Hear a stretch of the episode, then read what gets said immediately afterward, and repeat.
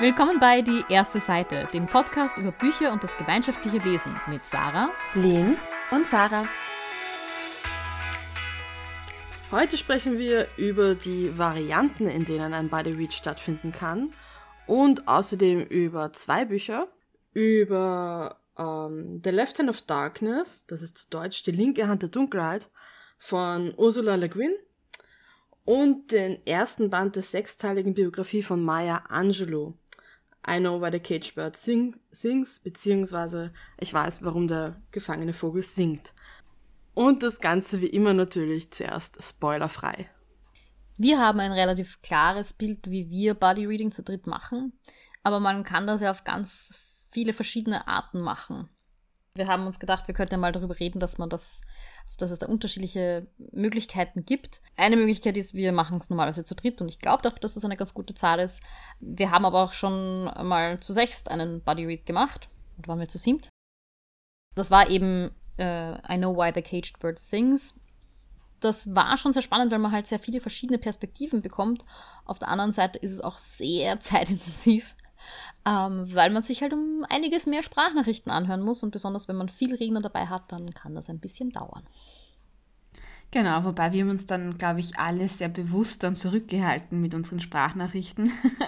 das ist halt dann auch so ein kleiner Nachteil, dass man halt dann nicht über alles, was einen irgendwie bewegt hat, redet, sondern sich halt dann auf ein paar Dinge konzentriert. Und wenn ich es richtig in Erinnerung habe, wir haben halt dann auch nicht so intensiv auf unsere Sprachnachrichten geantwortet. Genau, weil dafür wäre irgendwie gar nicht die Zeit gewesen, weil irgendwann war es dann schon fast so, dass wir mehr Zeit damit verbracht haben, die Sprachnachricht von den anderen zu hören, als ich glaube, es waren drei Kapitel an dem, am Tag, die wir dann gelesen haben. Ja, ich habe dann immer versucht, wenn ich mir die Sprachnachrichten angehört habe, gleich mitzunotieren, was vorkommt, auf was ich mich beziehen möchte, damit ich nicht irgendwie redundant bin oder irgend über fünf Sprachnachrichten hinweg, wenn man die letzte ist, die was aufnimmt, merkt man sich halt bei weitem nichts, äh, nicht alles, auf was man irgendwie antworten möchte. Ich glaube, dieser, wir nennen ihn jetzt mal Big Body Read, hat sich dann, glaube ich, auch zu einem asynchronen Body Read entwickelt, weil dann, ich glaube, ein oder zwei Leute sind dann ein bisschen vom Zeitplan abgefallen. Da sind wir schon bei einem guten Stichwort, weil ich habe ja tatsächlich einen geplanten asynchronen Body Read ausprobiert mit einer Freundin. Und zwar war der Grund, wir haben Rhythms of War, also der Rhythmus des Krieges heißt er, glaube ich, sogar auf Deutsch. Ah, das ist der vierte Teil aus der zehnteiligen Reihe von Brandon Sanderson aus den Stormlight Archives. Und das Buch hat halt 1200 Seiten. Und wir haben gemeint, boah, das würden wir urgern gemeinsam lesen, aber wenn wir 1200 Seiten Buddy readen, dann würden wir drei Monate brauchen und deshalb haben wir beschlossen, wir machen es asynchron, weil wir davon ausgegangen sind, dass man bei 1200 Seiten einfach immer mal wieder Tage braucht, wo man viele Kapitel liest ähm, und wir halt das nicht über drei Monate ziehen wollten. Das heißt, asynchron bedeutet, wir haben uns eine Anzahl von Kapiteln ausgemacht, nach denen wir uns eine Sprachnachricht hinterlassen und haben uns aber keinen fixen Terminplan ausgemacht, sondern es hat halt jeder dann, sobald man seine fünf Kapitel gelesen hat, einfach eine Sprachnachricht hinterlassen. Und man hat die dann, als man selber fertig war, angehört und dann in seiner Sprachnachricht darauf reagiert. Äh, ja, ähm, wir haben dann trotzdem drei Monate für den Body Read gebraucht, weil sich halt so ganz dicke Bücher halt eher nicht so gut eignen, vor allem weil das halt durch das Aufnehmen von Sprachnachrichten noch länger macht und vor allem nachdem ich halt über alle fünf Kapitel eine Sprachaufzeichnung gemacht habe, habe ich teilweise drei auf vier Seiten Notizen gemacht. Das heißt, ich habe während dem Lesen nur kurz markiert und dann, bevor ich eine Sprachnachricht aufgenommen habe, mich hingesetzt und Notizen gemacht. Und dann haben die halt auch so 10 bis 15 Minuten gedauert. Also das hat halt das dicke Buch noch dicker gemacht. also ich muss sagen, für ein dickes Buch würde ich das nicht mehr empfehlen. Da ist es gleich scheitern. Man sagt ehrlich, okay, wenn wir das jetzt gemeinsam lesen, werden wir drei Monate dafür brauchen. Aber was vielleicht interessant sein könnte, ist, wenn man das mit jemandem gemeinsam liest, wo man zum Beispiel zeitlich einfach nicht gut zusammenkommt, weil vielleicht eine Person nicht jeden Tag Zeit hat zum Lesen. Oder das gibt es ja auch, also ich habe mal mit meiner Schwester versucht, einen Buddy Read zu machen und sie hat gesagt, sie kann das nicht, dass sie nach drei Kapiteln das Buch zuschlägt und dann erst morgen weiterliest. Das, das packt sie einfach nicht, sondern sie will halt so lange lesen, wie sie halt lesen möchte. Und da wäre vielleicht auch so ein asynchroner Body Read, wo das jeder für sich selbst bestimmen kann, wie viel lese ich an einem Tag, vielleicht ganz gut. Ja, und was ich noch ähm, vielleicht dazu sagen möchte zu den Big Body Reads, ich glaube schon, dass ich das auszahlen kann mit fünf, sechs Leuten einen Bodyread zu machen.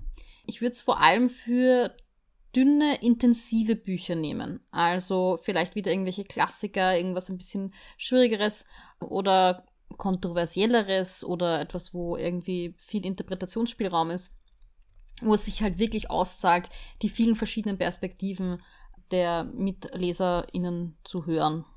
Ich glaube, dass es äh, mit der Maya Angelou schon etwas subideal war.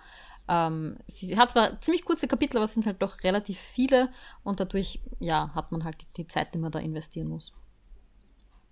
Genau, vor allem, weil ja auch nach jedem Kapitel dann eine Sprachnachricht aufgenommen wurde. Es wäre vielleicht besser gewesen, wenn wir dann uns alle immer Notizen gemacht hätten und jeder am Tag nur eine Sprachnachricht gemacht hätte. Ja, wobei darauf werden wir vielleicht eh noch kommen.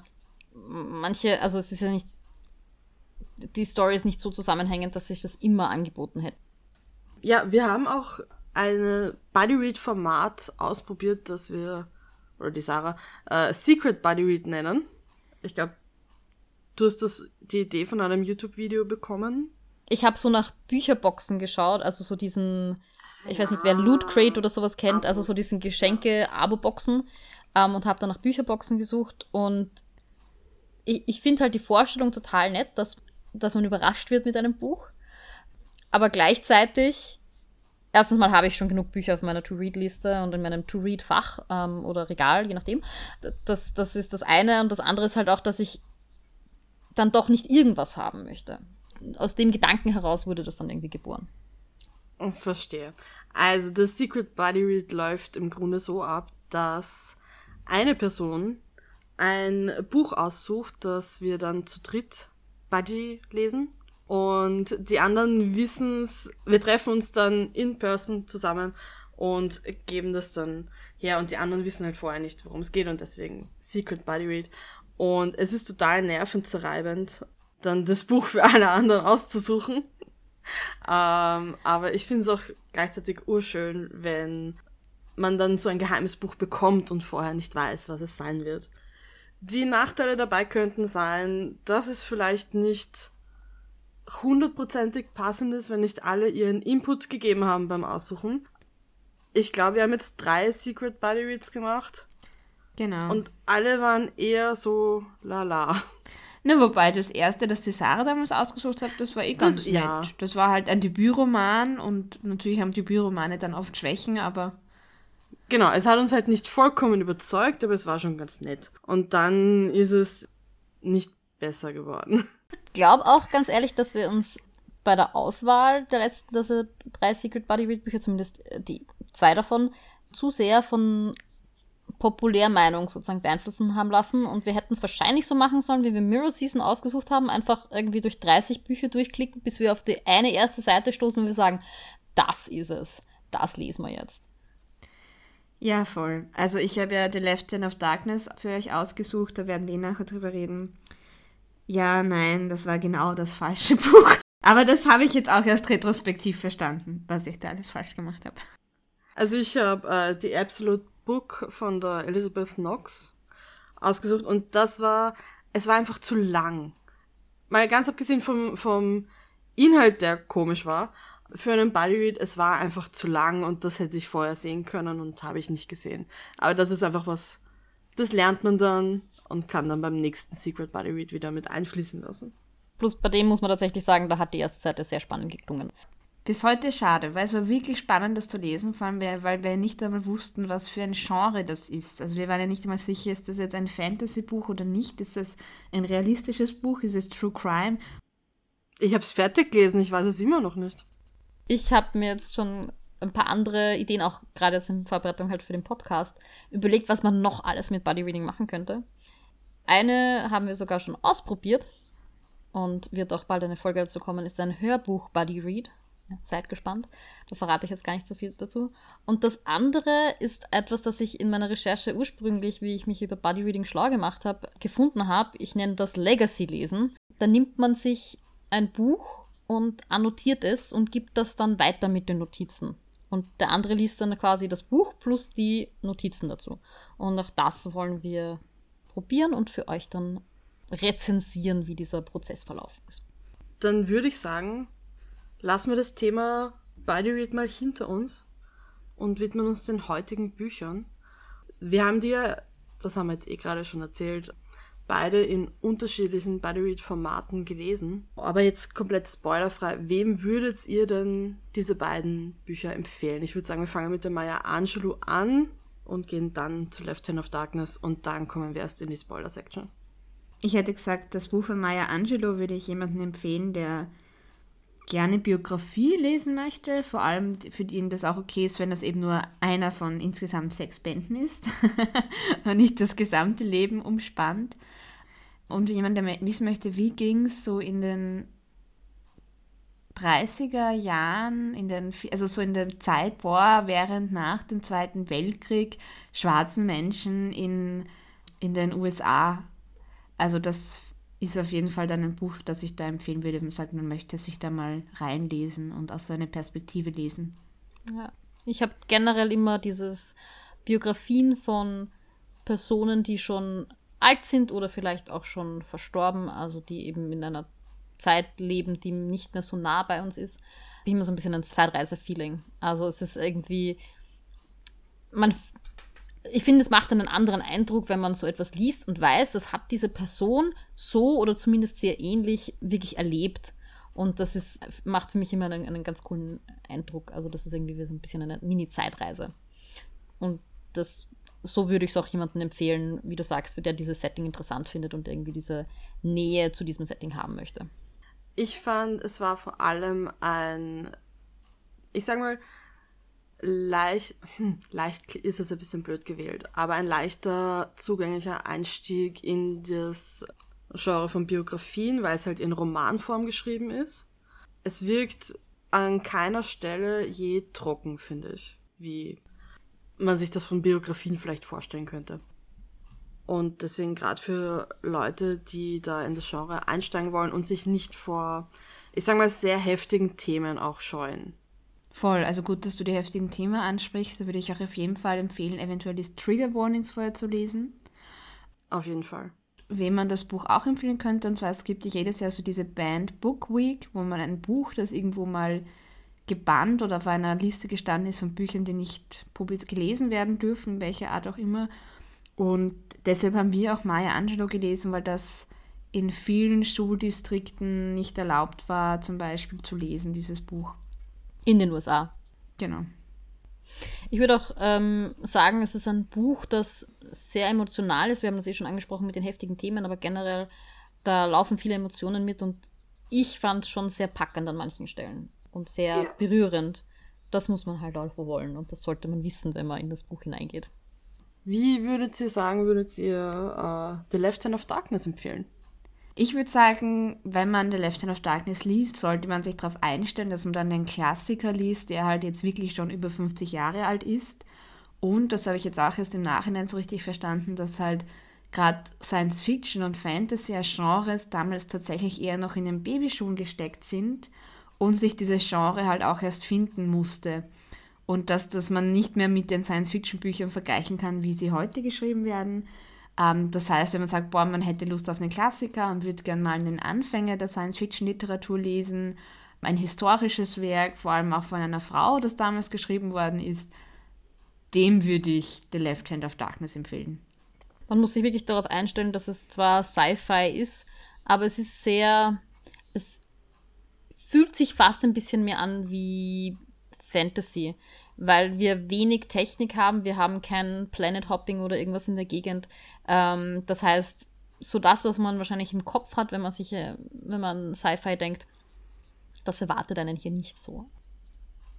Aber gleichzeitig würde ich es auch eher nur Leuten empfehlen, die schon Sci-Fi-Fans sind. Also als Einstieg in das Genre ist es irgendwie nicht geeignet, in meinen Augen. Und ich glaube tatsächlich, dass Sci-Fi-Leser noch am ehesten was damit anfangen könnten. Das, das ist auch schon ein Teil von Sci-Fi, das ist sehr philosophisch ist teilweise.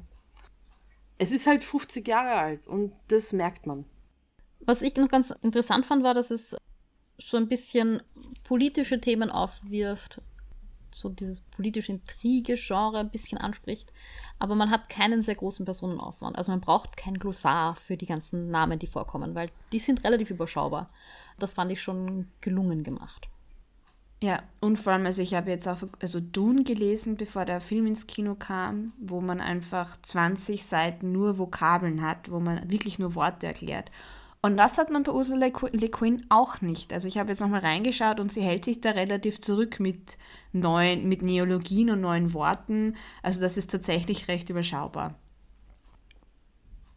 Ich habe hier jetzt noch die beiden ersten Sätze von der Maya Angelou und von Left Hand of Darkness und würde ich dir jetzt einfach mal kurz vorlesen und dann können wir noch kurz drüber sprechen. Also von I know why the caged bird sings ist das der erste Satz. Ich hatte nichts vergessen. Ich konnte mich nur nicht erinnern. Andere Dinge waren wichtiger. Damit könnte man gefühlt jedes Buch beginnen, ja. Ich kann auch nicht zählen, weil das sind zwei Sätze. Es war vielleicht im englischen Ansatz. Vielleicht war auch der. Und The Left Hand of Darkness?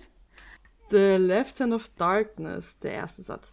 Ich werde meinen Bericht schreiben, als wäre er eine Geschichte, denn schon als Kind in meiner Heimatwelt habe ich gelernt, dass die Wahrheit eine Sache der Vorstellungskraft ist.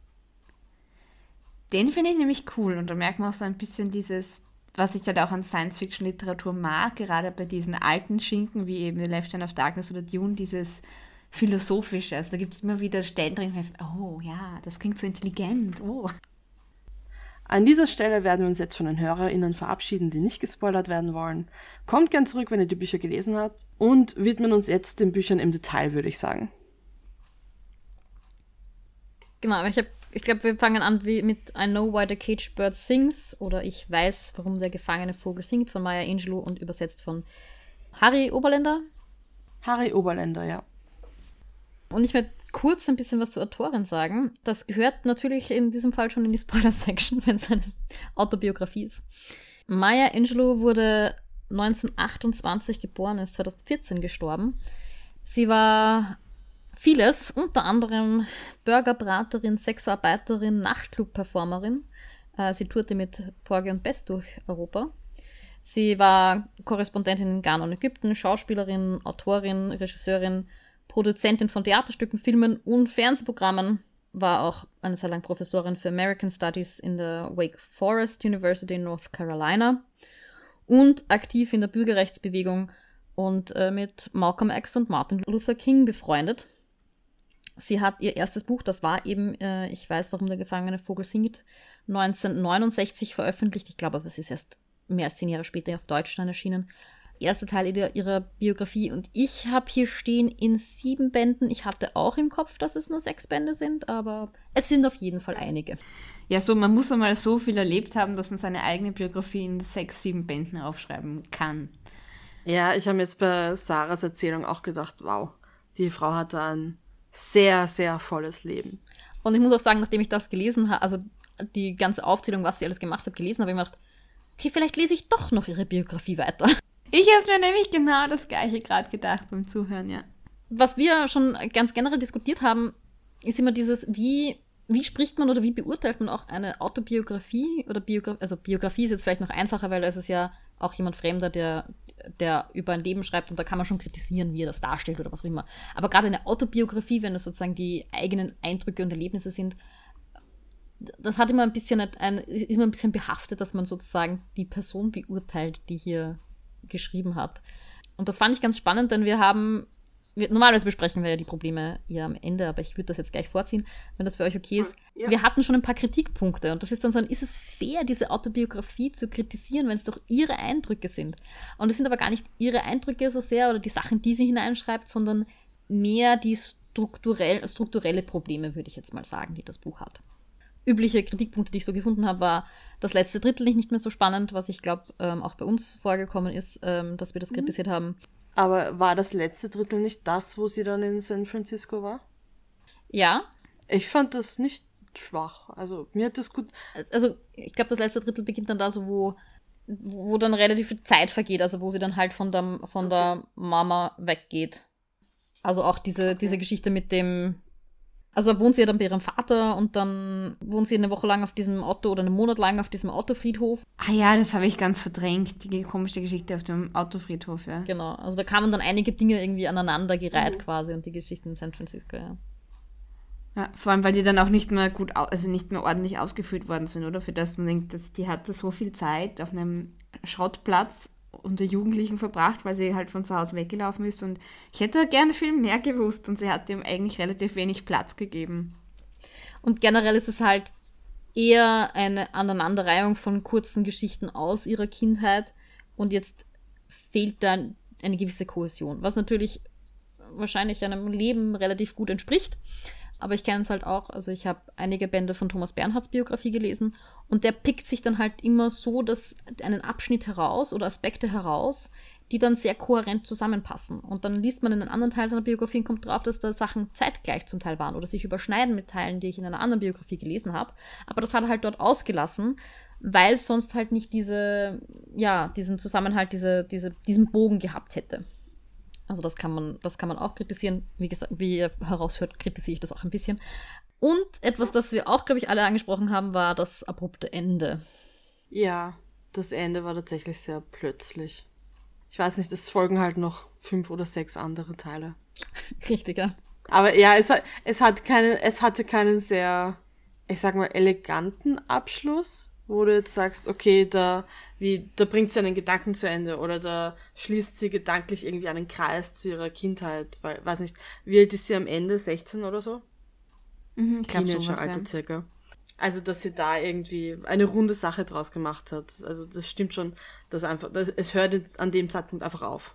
Und man muss halt dann quasi wie das nächste lesen, weil das war ein, ein Cliffhanger. Und ich glaube, es war vor allem auch so im letzten Drittel, dass das Tempo auf einmal so durcheinander war. Also, dass das vorher relativ dahingeflossen sind und dann sind auf einmal einfach dieses Tempo sehr durcheinander gekommen und es hat sich nicht mehr kohärent einfach angefühlt, ja. Weil manche Sachen haben dann irgendwie sehr lang, waren irgendwie sehr langsam und andere Kapitel wie die Geschichte mit, was, da ist sie mit ihrem Vater nach Mexiko gefahren oder sie hat ihn aus Mexiko abholen müssen oder irgendwie sowas. Und ich fand, das war dann wieder ein sehr flottes Kapitel und das hat dann irgendwie nicht so reingepasst mehr. Welche Szenen sind denn bei euch in Erinnerung geblieben? Also was waren denn Szenen, die euch gut gefallen hat? Ich denke auf jeden Fall eh immer noch an das mit dem Auto, das mit dem Autofriedhof.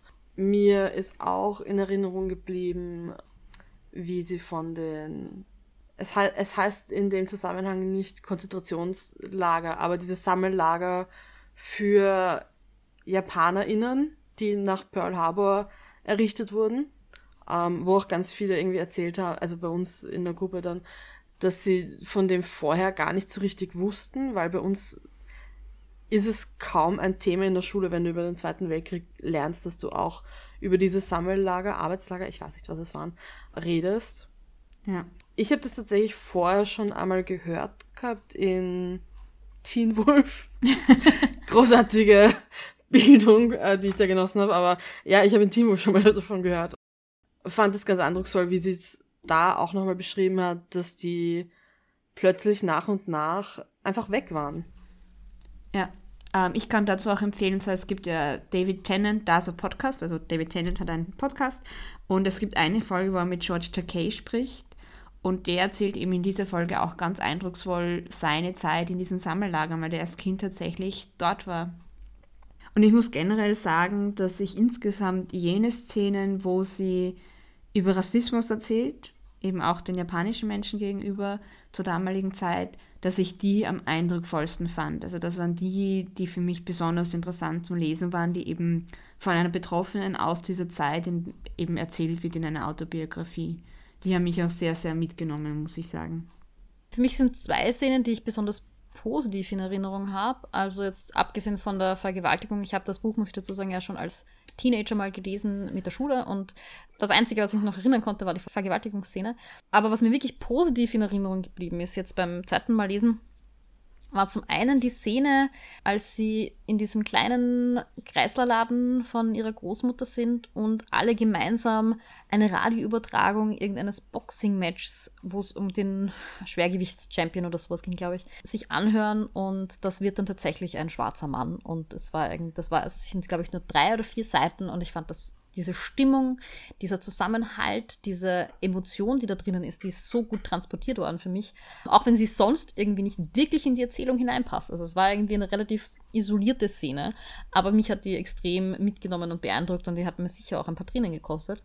Und das zweite, woran ich jetzt immer noch öfter denke, weil ich es halt in meiner Playliste habe, es gibt eine Schuljahresendszene, glaube ich, oder Schuljahresbeginn oder sowas, also auf jeden Fall eine, eine Schulversammlung. Da spricht dann irgendein Politiker äh, ein weißer Politiker natürlich, der ihnen sagt, ja, also die, keine Ahnung, weil sie jetzt der weißen Schule nebenan irgendwie ist nicht viel Laborequipment gekauft haben, ähm, gibt es jetzt auch ein bisschen Geld für Basketballkörper für diese Schule oder sowas, für die schwarze Schule. Die zwar noch junge Maya, die aber trotzdem versteht, ja, gut, das heißt, die Weißen können WissenschaftlerInnen werden und wir können nur SportlerInnen werden dann ist irgendwie die Stimmung relativ down und der Sprecher regt dann eben die sogenannte Black National Anthem an, also es ist ein bisschen der Spitzname dieses Lieds, ähm, Lift Every Voice and Sing. Und das habe ich mir dann in meine Playlist gehaut. Und jedes Mal, wenn ich das jetzt höre, muss ich an diese Szene aus diesem Kapitel äh, denken. Ähm, ja, das war auch, finde ich, ein sehr, sehr eindrucksvolles Kapitel, Erstens mal, weil ich dieses Lied nicht kannte und tatsächlich, wenn man das nachliest, das hat tatsächlich diesen Beinamen und das, das wird auch so irgendwie gehandhabt. Und auch dieses Verständnis, dass die, die Maya ist da, ich weiß nicht, zehn oder sowas vielleicht schätze ich, da schon dieses, ich meine, vielleicht hat sie das auch natürlich, sie hat es erst im Nachhinein geschrieben, also vielleicht hat sie das in die Situation ein bisschen eingelesen, aber ich kann mir durchaus vorstellen, dass auch schon Zehnjährige verstehen, was da abgeht, wenn ein Politiker sagt, ja, die anderen kriegen äh, Laborequipment und ihr bekommt Basketballplätze. Ich muss sagen, die Vergewaltigungsszene, weil du es vorher angesprochen hast, die war wirklich, wirklich hart zu lesen. Also da habe ich, ich glaube, die hat uns alle damals sehr, sehr mitgenommen. Aber auch sehr stark, dass die sich hingesetzt hat und das tatsächlich so aufgeschrieben hat. Also. Ich muss sagen, ich war in dem Moment dann schon fast froh, dass ich wusste, dass es kommt. Weil ich habe die Maya Angelou, also sie war mir vorher schon ein bisschen ein Begriff. Ich habe so dieses berühmteste Gedicht von ihr, das ich glaube, es heißt I am Woman Phenomenally. Das habe ich schon gekannt, schon gelesen. Deswegen habe ich ein bisschen was über ihr Leben gewusst und ich wusste halt auch, dass das kommen wird. Und ich war ganz froh, dass mich das, dass das keine Überraschung war für mich, weil dann glaube ich, hätte ich es viel schlechter vertragen. Also ich habe mich dann schon irgendwie drauf einstellen können, okay, das ist jetzt irgendwie wahrscheinlich right around the corner. Also was wäre jetzt euer generelles Resümee von dieser Biografie? Wollt ihr die anderen Bände dann auch weiterlesen? Ich würde irgendwie schon gern wissen, wie ihr Leben weitergeht.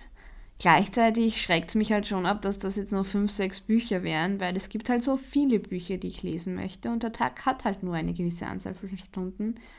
Ich bin unentschlossen. Ich habe vor ui, vielen Jahren, zehn Jahren oder so, dass die den ersten Band von der Thomas Bernhard Biografie gelesen.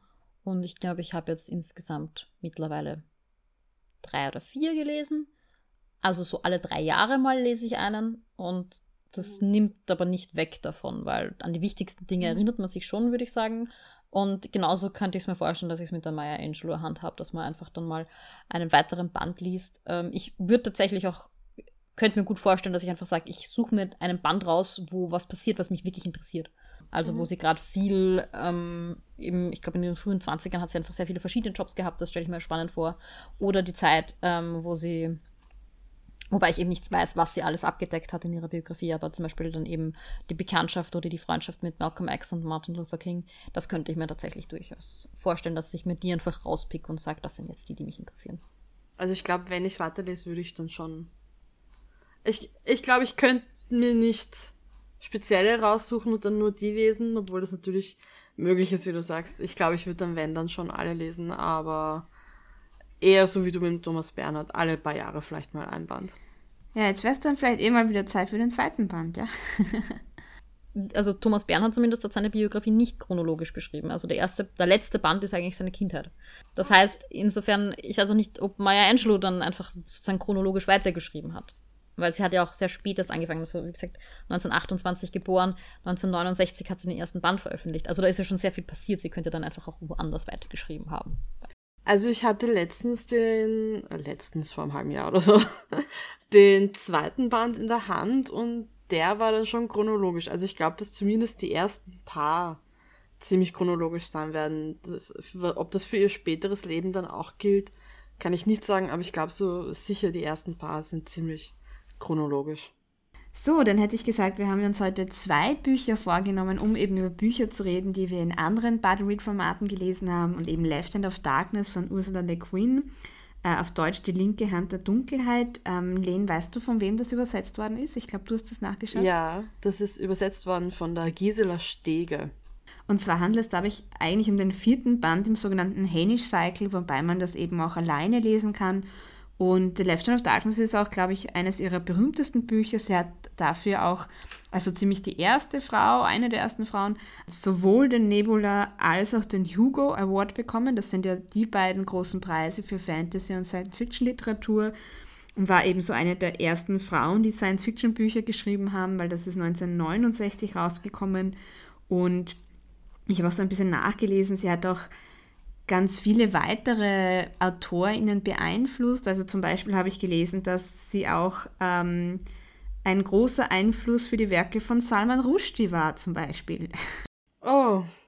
Ja, oder ich, also ich bin, ich lese ja auch selbst sehr wohl sehr gern Science Fiction. Ich habe das ganz interessant gefunden, weil man, ich, also ich habe Enders Game und auch das erweiterte Enderverse gelesen.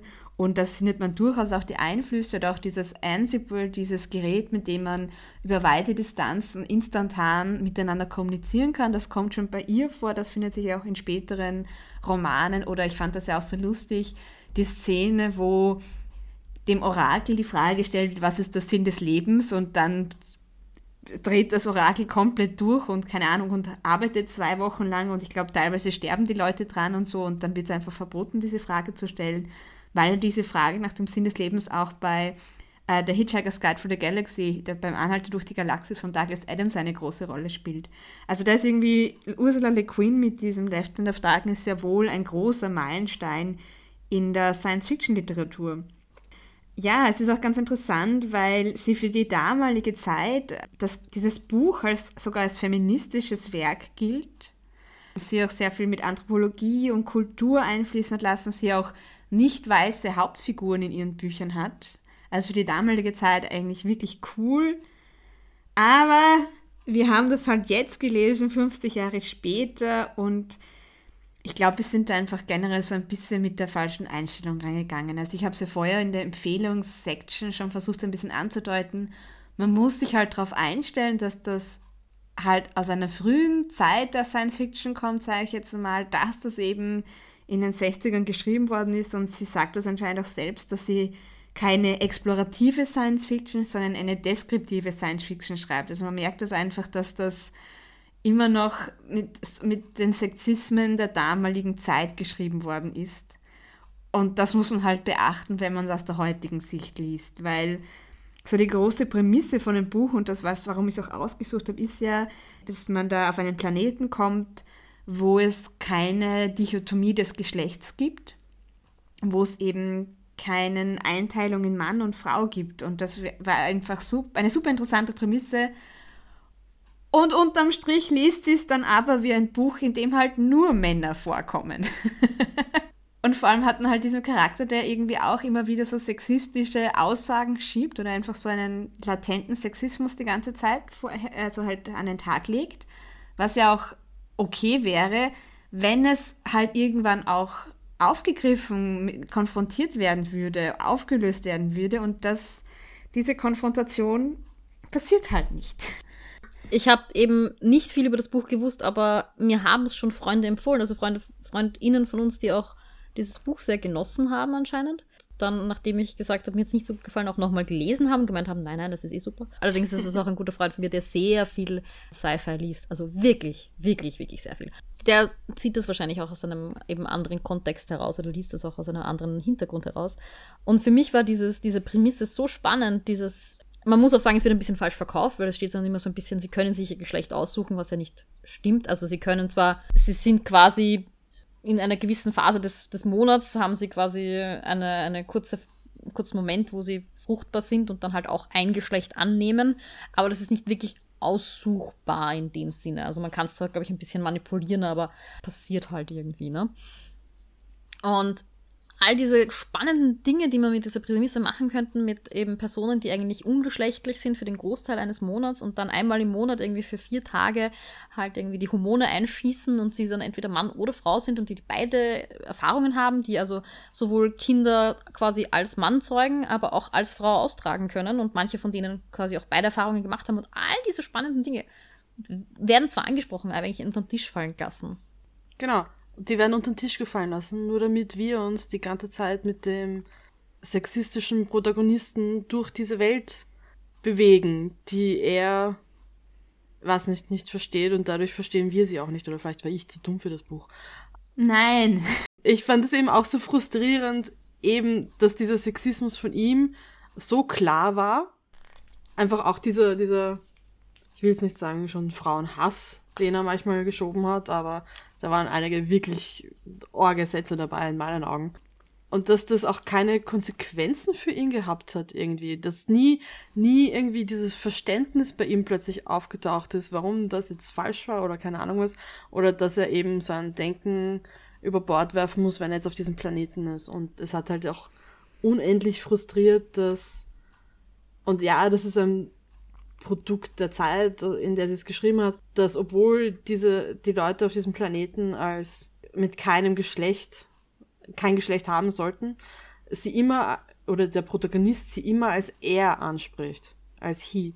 Und wodurch bei uns halt, wie du schon gesagt hast, einfach der Eindruck äh, entstanden ist, dass da nur Männer auf diesem Planeten sind. Ich, ich verstehe nicht ganz, warum das irgendwie als feministische Literatur gehabt. Ich verstehe es schon ein bisschen, aber der Feminismus von heute entspricht halt nicht mehr wirklich dem Feminismus von vor 50 Jahren. Und ich glaube, das ist mein grundsätzliches Problem. Ja, und dann, ähm, was man in Wirklichkeit bekommt, ist halt irgendwie der Polarforscher und ein Inuit, die eine Reise durchs Eis machen. Ich hätte es so toll gefunden, wenn zwischen denen dann eine Liebesgeschichte begonnen hätte. Haben wir auch nicht bekommen. Ja, weil das wäre natürlich tatsächlich interessant gewesen, dieser, dieser Aspekt von, also eben die, dieser, diesen Aspekt irgendwie zu thematisieren, die, das Romantische oder auch das Sexuelle, aber. Das haben wir nicht bekommen. Wir haben drauf gewartet. Ich glaube, dann hätten wir es. Ja, ich, vielleicht hat er sich damals noch nicht drüber getraut, aber. Und dann gab es halt auch diese Sequenz, wo sie da im Eis sind.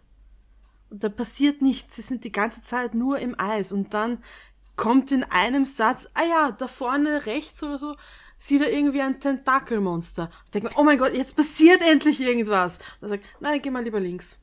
Ja, und ich muss sagen, im Teil davor, da ist es schon tatsächlich irgendwie, sind, das ist einfach so politisch interessant. Auch so, okay, da kommt jemand in die Welt und will die anderen überzeugen, dass es andere Welten gibt und dass sie da einer intergalaktischen Gemeinschaft beitreten sollen und gerät dann halt auch in diese Politik zwischen den Ländern untereinander oder auch so dieser Blick, dass sobald man als Planet Teil einer intergalaktischen Gemeinschaft wird, einfach automatisch Landesgrenzen so ihre Bedeutung verlieren. Und da waren ja schon interessante Aspekte drin.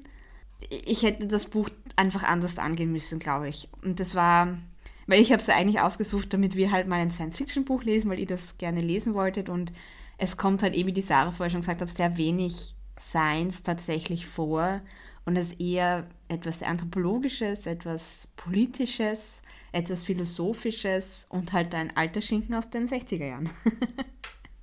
ich war sehr stolz auf meinen Vergleich, als ihr dann irgendwie darüber geredet habt, wie ihr euch diese galaktische Vereinigung vorstellt. Und ich habe gemeint, das ist ganz klar, das ist eine galaktische EU. Aber Sarah, ich glaube, wenn das Buch jetzt 50 Jahre alt ist, ist es dann nicht in den 70ern geschrieben worden? Nein, das ist das 50 Jahre Anniversary Edition. Ich habe sie in der Hand und sie ist 2019 rausgekommen, ja. Ah, okay. Haben wir noch irgendwas Positives über das Buch zu sagen? Ja, ich muss ja sagen, bei The Left Hand of Darkness, ich würde, und mir ist es bei Dune genauso gegangen, ich hätte gern eine Version von diesem Buch, das in den 2020er Jahren geschrieben worden ist. Also nimm diese Geschichte und erzähle sie mit den Perspektiven oder auch was wir inzwischen über das Genre gelernt haben und über Feminismus und über Science und schreib das Buch nochmal für jetzt auf. Das finde ich tatsächlich sehr interessant, ja.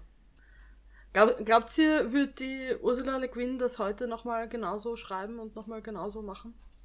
Nein, also ich habe ich hab da länger drüber nachgedacht und auch so ein bisschen mit meinem Bruder drüber geredet. Und mein Eindruck generell ist, dass, dass so Werke wie eben Dune oder auch The Left Hand of Darkness, die haben halt die Fußstapfen hinterlassen, wo dann die anderen Autorinnen reinschreiten konnten. Also da musste erst so dieses Genre entwickelt werden. Und auch, weil du gemeint hast, ja, da gibt es irgendwo eine Szene, die wäre eigentlich voll cool gewesen und die wird einfach nicht erzählt. Ähm, das ist mir eben bei anderen Werken aus dieser Zeit auch vorgekommen. Oder auch zum Beispiel, ich weiß nicht, ob ihr Narnia schon mal gelesen habt. Es hat ja auch einen ganz, ganz komischen Erzählstil, das so dahin plätschert ohne richtigen Höhepunkt. Und mein Eindruck ist, dass Fantasy und Science Fiction halt erst ihre Regeln lernen mussten, wie man solche Geschichten erzählt und aufbaut und dass heute Bücher dann einfach ganz anders geschrieben werden, weil sie das halt inzwischen gelernt haben oder auch bei den anderen abschauen können und weil wir halt inzwischen auch in gewissen, also einfach was Themen wie Rassismus und Feminismus sind, zumindest die Theorie, nicht als Gesellschaft im Ganzen so viel weiter sind, aber zumindest die Theorien inzwischen da sind und die, und die Sprache, um über solche Themen überhaupt zu sprechen. Ich glaube allerdings, dass es halt generell ein Problem ist, dass Bücher, die 50 Jahre oder älter sind, also Narnia ist ja 100 Jahre alt oder sowas in der Gegend. The Wizard of Oz ist, glaube ich, 100 Jahre alt. Ne? Wenn man das heute liest, ja, es ist halt ein 100 Jahre altes Buch, auch wenn es Fantasy ist, auch wenn es Science Fiction ist. Die Bücher sind alt und ich würde, ich würde uns jetzt challengen, dass wir uns irgendein anderes Buch aus den späten 60ern aussuchen und das lesen. Wobei ähm, Maya Angelows Buch ist aus den späten 60ern und das liest sich deutlich moderner. Ich finde es gut, dass wir das so ausgesucht haben, obwohl wir es nicht so ausgesucht haben für diesen Podcast. Vor allem, wenn du überlegst, ich meine, Jane Austen ist ja noch viel älter und das kann man immer noch lesen. Du, bitte, das möchte ich, das möchte ich ganz klar ausdrücken. Ich finde Jane Austen nicht mehr lesbar. Da sind wir jetzt unterschiedlicher Meinung. Ja, aber also viele Dinge von da funktionieren halt immer noch ein bisschen. Ich weiß nicht. Kritikpunkte, die du gebracht hast, wie ähm, du hast eben dieses, die sozusagen, dass es die, die Spannungs, der Spannungsbogen nicht da ist, dass die interessanten Sachen eigentlich nicht erzählt werden, dass so viel Gespräch und Philosophie dazwischen ist. Genau diese Probleme habe ich eigentlich mit Jane Austen auch. Aber der Spannungsbogen bei der Jane Austen ist ja da. Er ist nur ein bisschen zwischen den Zeilen und du musst ihn halt ein bisschen, ja, in dem Kontext lesen, in welcher Zeit er geschrieben wurde. Zum Beispiel die Sache mit Wickham und, äh, wie heißt sie, Lydia, für uns plätschert das vielleicht einfach nur so hin, aber eigentlich, für die Zeit, in der das geschrieben war, ist das halt der größte Skandal, der passieren könnte. Ja, aber genau das gleiche kann ich bei The Left Hand of Darkness auch argumentieren. Nein, weil da ist überhaupt kein Skandal. Da, da, in dieser Welt gibt es ein Tentakelmonster und sie hat uns dieses Tentakelmonster nicht gezeigt. Ich bin traurig deswegen. Ich finde, es ist eben genau das Gleiche. Das sind eben Sachen, die zu der Zeit, wo es geschrieben wurde, sicher sozusagen Aufreger waren oder irgendwie spannend waren oder was auch immer und heute halt nicht mehr so wirken. Ja, okay. Aber ich finde es übrigens sehr lustig, wie wir den Faden über Maya Angelou zu Left Hand of Darkness zu Jane Austen geschlagen haben. Aber meiner Meinung nach kann man einfach immer über Jane Austen reden. Und damit verabschieden wir uns für heute. Also dann bis zum nächsten Mal und bis dorthin. Tschüss. Ciao. Und Baba. Das war die erste Seite, der Podcast über das gemeinschaftliche Lesen. Die nächste Folge kommt am 1. des nächsten Monats. Bis dorthin folgt uns auf Instagram oder Twitter unter die-erste-seite oder schreibt uns doch eine E-Mail an ersteseite.podcast@gmail.com. Bis zum nächsten Mal.